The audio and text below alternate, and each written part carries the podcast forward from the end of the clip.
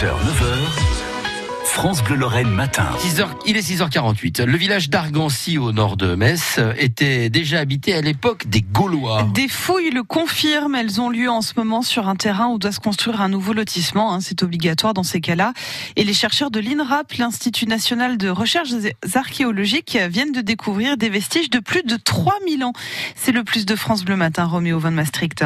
Une dizaine d'archéologues s'activent autour des vestiges d'une villa gallo-romaine du 1er siècle. Une truelle à la main, Virgile Rachet, un archéologue de l'INRAP, est en train de déterrer des bouts de vases antiques. Des tessons de céramique, des bouts de faune, des bouts d'os. C'est ce qu'on appelle nous un marqueur chronologique fort parce que c'est très résistant dans le temps. Ici, on a ce qu'on appelle un site polyphasé, c'est-à-dire qu'il y a plusieurs phases historiques. Ça va de la protohistoire, c'est-à-dire qu'on est 1000 ans avant Jésus-Christ, jusqu'à l'époque médiévale, au début du Moyen-Âge, c'est-à-dire jusqu'au 6e, 7e, 8e siècle de notre ère. Voilà. Là, on est en train de marcher sur euh, là où ont marché les Gaulois.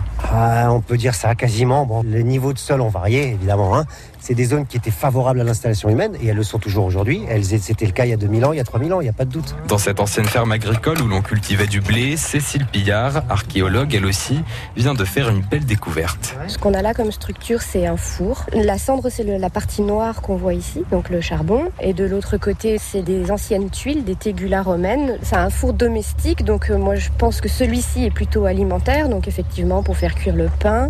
Mais on peut très bien imaginer pour ces périodes-là que voilà, il a pu servir à tout un tas de choses. Bah, c'est toujours une trouvaille puisque euh, on a des éléments euh, de la vie domestique euh, des, gens qui, qui, vivaient ici. Ces habitants, justement, plusieurs de leurs squelettes ont été retrouvés la semaine dernière, un adulte et deux enfants. C'est Arnaud Lefebvre, anthropologue à Metz, qui en a fait la découverte. Il s'agit d'un enfant d'environ 8 ans et de la sépulture d'un adolescent d'environ 15 à 17 ans. On a une particularité pour l'adolescent qui est inhumé avec les jambes fléchies, ce qui laisse supposer une pathologie peut-être euh, une paraplégie ou quelque chose comme ça, mais bon, ça restera à déterminer lors de l'étude. Ça va nous permettre d'avoir des traces de pathologie, de maladies, euh, certaines maladies qui ont disparu, d'autres qu'on retrouve encore maintenant, et ça nous permet de vérifier enfin les conditions de vie de ces individus.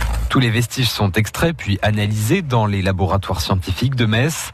Le chantier se termine dans quelques jours. Une page d'histoire se tourne pour laisser place à un nouveau chapitre. 36 habitations doivent être construites sur le site. Et le chantier doit s'achever à la mi-juin. Il est 7h10.